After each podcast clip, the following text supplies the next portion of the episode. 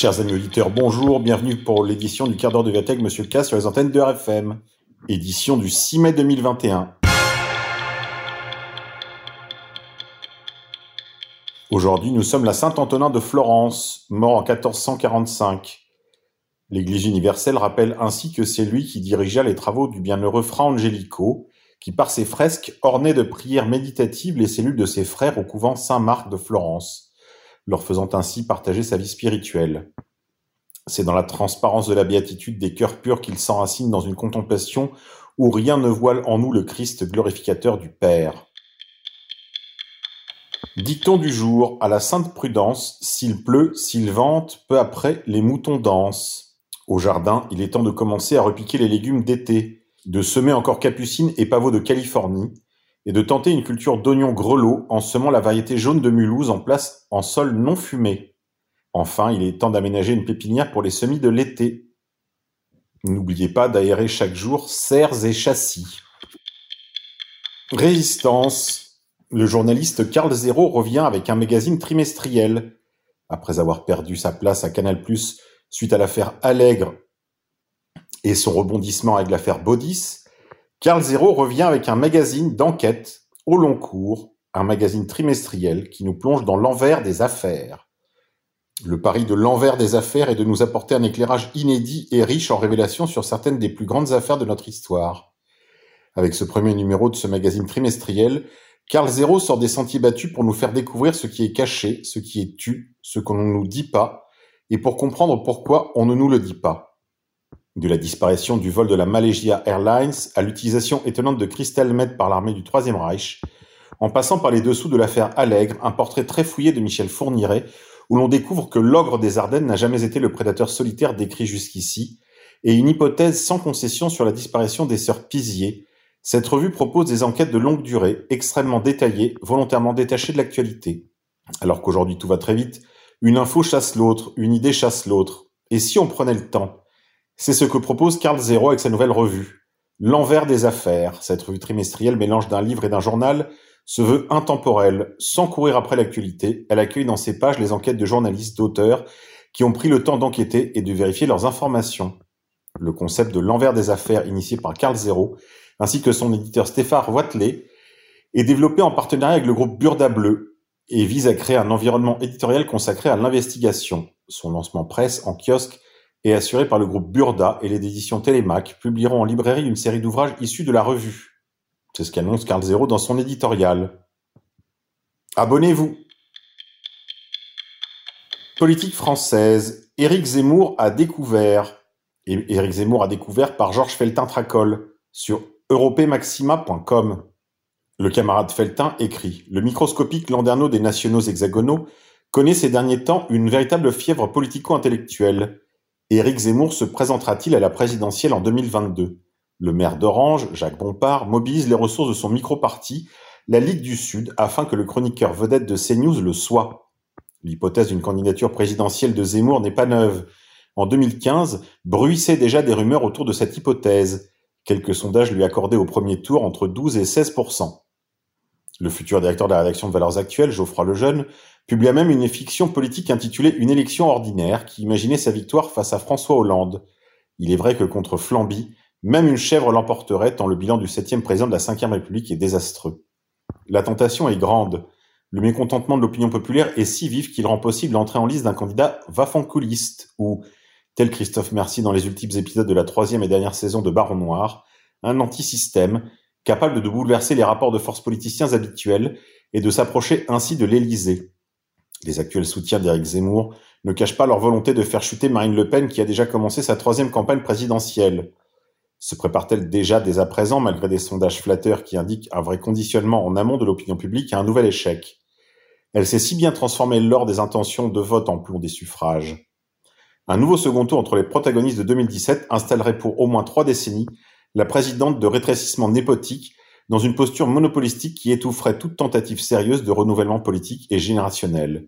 Une candidature de Zemmour conduite à son terme logique, c'est-à-dire sa présence au premier tour d'élection, nonobstant les difficultés financières, les problèmes à obtenir les 500 signatures, l'obstruction éventuelle de la part d'une justice guerre indépendante et l'effroyable tir de barrage médiatique, aboutirait à écarter du duel final, à empêcher de danser ensuite le soir de sa nouvelle défaite sur des airs musicaux des années 80 et à la renvoyer à son occupation favorite et sympathique, l'élevage des chatons. Ensuite, le camarade Feltin évoque le livre de Youssef Indy, qui expose, dit-il dans un style clair, précis et agréable, une stratégie qu'il qualifie de violence par tiers interposé, et dont Éric Zemmour serait sinon l'instigateur, pour le moins le bénéficiaire. Cette stratégie, cite-t-il, consiste à désigner à un allié de circonstance un ennemi ou un bouc émissaire pour dévier la violence vers ce tiers et ainsi atteindre un objectif stratégique. Éric Zemmour ne serait-il pas néanmoins l'un des nôtres? Son intervention, la plus virante et la plus applaudie à la Convention de la droite du 28 septembre 2019, n'est-elle pas ouvertement identitaire? N'a-t-il pas guère accordé jadis un long entretien au magazine Réfléchir et Agir? Suivant les conseils de son entourage, il n'a en revanche jamais donné suite aux demandes répétées de venir dans le local de Radio Internet dissidente Méridien Zéro. Retrouverez l'intégralité de ce très bon article sur europémaxima.com. Sport sur le groupe Dernier Défenseur. En Israël, Sapir, anciennement Sagi Berman, deviendra le premier arbitre professionnel transgenre de Ligat Ahal et du football mondial. L'arbitre de commenter. Pendant près de 26 ans, j'ai dû vivre comme je n'étais pas, mais maintenant, j'ai décidé de m'exposer. Grippe 19, économie. Pas de retour à la normale du trafic aérien avant 2024-2027 selon le président du groupe ADP. Augustin de Romanet prévoit également une légère augmentation du prix des billets d'avion aux frais du consommateur. Justice. Le procès de Ghislaine Maxwell sera reporté à l'automne. Le procès de Ghislaine Maxwell, complice de Epstein, initialement prévu pour démarrer le 12 juillet, est reporté à l'automne, à une date non encore précisée. Affaire à suivre. Économie. Grippe 19, corruption. Un économiste suggère de corrompre la population pour qu'elle se fasse vacciner. Via braisinfo.com. Un économiste suggère de corrompre la population pour qu'elle se fasse vacciner sur un plateau télé. Écoutez. Il ne faut pas se faire d'illusions, ça va arriver en France. La question va se poser en France à partir du moment où on va buter sur ce plafond de verre, où on va buter sur les 65 ou 70% de vaccinés, où il va falloir convaincre les plus réticents. Est-ce que c'est euh, choquant ou est-ce que c'est pragmatique, Nicolas? Non, en tout cas, je pense qu'on a vraiment raison de poser le débat en France euh, dès maintenant, hein, parce que il faut bien voir que euh, les Américains, et c'est vrai aussi des Israéliens, sont un peu surpris par la baisse de la demande de vaccination. C'est-à-dire qu'il y a vraiment deux phases dans les campagnes de vaccination. Il y a une phase où la demande est supérieure à l'offre. Hein. Bah, c'est ce qu'on vit en France aujourd'hui typiquement, mais c'est ce qu'ont vécu tous les pays. C'est-à-dire qu'il n'y a pas assez de doses au regard du nombre de personnes qui veulent se faire vacciner. Mais on voit euh, que euh, passé un certain nombre de personnes vaccinées, on a une inversion du rapport entre l'offre et la demande. Hein. C'est-à-dire que la demande devient inférieure à l'offre. Il y a trop de vaccins par rapport au nombre de gens qui souhaitent se faire euh, vacciner. Mais plus on avance et, plus on a affaire à des réticents ou à des sceptiques. Exactement. Alors donc par rapport à ça, vous avez plusieurs types de stratégies. Vous avez une stratégie déjà qu'il faut évacuer, à mon avis, hein, qui est celle de la vaccination obligatoire. Il faut l'évacuer tout simplement parce qu'on ne serait pas capable de la faire hmm. euh, respecter, donc c'est pas la peine euh, d'y penser. Vous avez une stratégie de la sanction à laquelle je suis plutôt favorable, qui, qui est en fait celle du passeport sanitaire pendant l'état d'urgence pas évidemment ad vitam aeterna, ça n'a mm. absolument pas de sens, mais jusqu'à ce que nous soyons sortis de l'état d'urgence, bah, dire aux gens, bah, si euh, euh, vous n'êtes pas vacciné, et si mm. en plus vous n'avez pas été malade, et si vous voulez pas faire de test, bah non, vous rentrez pas. Et puis vous avez l'idée de l'incitation. Moi j'ai une formation d'économiste, j'y suis assez sensible, parce qu'on sait que souvent ça marche on sait que les gens sont sensibles aux incitations. C'est-à-dire que si vous donnez un petit peu d'argent euh, aux gens, je pense qu'on peut être un peu plus malin que l'argent. J'avoue que, alors en France, on fera jamais la bière ou le verre de vin, malheureusement, alors qu'à mon avis, ce serait très très sympa. Mais non, non, mais j'avoue que l'idée euh, de la de la petite gratification, de la part de pizza, enfin, je trouve que c'est c'est assez sympathique. C'est-à-dire que je, suis assez content qu'on est en train d'inventer la prostitution vaccinale. C'est une bonne chose. euh, c'est toujours une bonne chose. Après tout, ça existe un peu partout. D'ailleurs, je suis content parce que, euh, en fait, le juin va être une grande contribution à l'accueil des jeunes. Grippe 19. Montagne. Les remontées mécaniques vont pouvoir rouvrir à partir du 19 mai. Mais l'hiver est fini.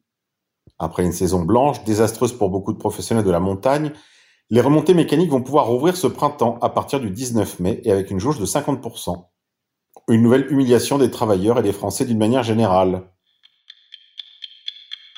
Grippe 19, Mitteleuropa, vaccination anti-Covid. Rebelote dans neuf mois via le Visegrad Post. La Hongrie retrouve une vie normale progressivement depuis le 1er mai avec la rouverture des lieux publics, mais uniquement pour les personnes pouvant attester de sa possession du véritable sésame covidien que constitue le passeport vaccinal, appelé publiquement certificat d'immunité. Le porte-parole du gouvernement hongrois, Gergely Gulyas, vient de balayer les espoirs naïfs de ceux qui croyaient encore que la vaccination de ce printemps marquerait la fin du Covid. Interrogé par la station Inforadio Arena, M. Gulyas en effet expliqué que l'état d'urgence restait en vigueur, car le maintien de l'état d'urgence est justifié tant que des restrictions sont nécessaires, qui ne sont possibles qu'en cas d'urgence. Tandis que le gouvernement se prépare à vacciner à nouveau tout le monde dans le pire des cas, après neuf mois. La Hongrie de Orban est devenue une véritable tyrannie à ciel ouvert. La grippe revient tous les ans pourtant depuis deux siècles, malgré la vaccination. Ceux qui pensaient que la vaccination anti-Covid allait faire disparaître la maladie sont soit incultes, soit des idiots, soit vraiment très optimistes. Et comme avait prévenu Bibi Netanyahu dès le début de la campagne de vaccination en Palestine occupée, il faudra retourner se faire vacciner tous les six mois. Quant à ceux qui pensaient retrouver un peu de liberté en échange d'un peu plus de soumission, ils n'ont pas vu l'incohérence totale de cette posture, via Covid 1984. Grippe 19 encore. Le docteur Vernon Coleman prévient Beaucoup de vaccinés mourront à l'automne, via une vidéo disponible sur YouTube. Ce message est extrêmement alarmiste. Je vous le communique pour information, par principe de précaution. Je suis pour ma part loin de penser cela. Politique internationale. Des officiers turcs ont soutenu des Ouzbeks et des Ouïghours qui s'étaient rendus combattre en Syrie. Des terroristes du groupe Ara al-Sham capturés ont admis qu'ils avaient reçu un support militaire et financier de l'armée turque. Ils ont également confirmé la présence parmi eux de nombreux Ouzbeks et des Ouïghours. Cela vous explique peut-être ce souci soudain qu'avait manifesté la diplomatie américaine au sujet des Ouïghours après l'élection de Joe Biden. Ceci explique peut-être cela. La réalité en tout cas, c'est que la Turquie, les États-Unis, le Royaume-Uni, l'Arabie saoudite, les Émirats arabes unis et Israël soutiennent les groupes terroristes en Syrie. Ils les soutiennent financièrement, logistiquement et militairement. Aucun de ces pays ne se soucie ni des Ouïghours, ni des Syriens, ni d'aucune autre nation. Politique internationale toujours. Des explosions ont été entendues à côté de Latakié et de Tartous, en Syrie. C'est tout pour aujourd'hui les confinés. Je vous dis à demain pour la musique je laisse la technique choisir.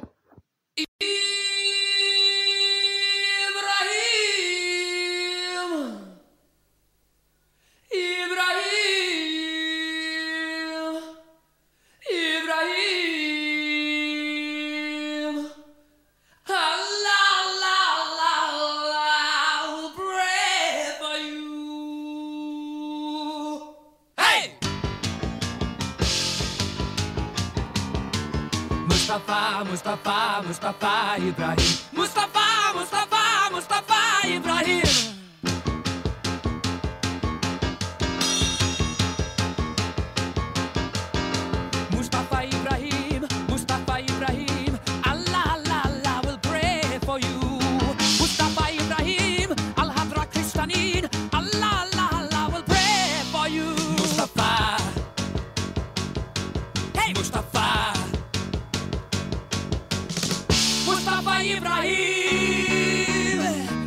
Papa Ibrahim.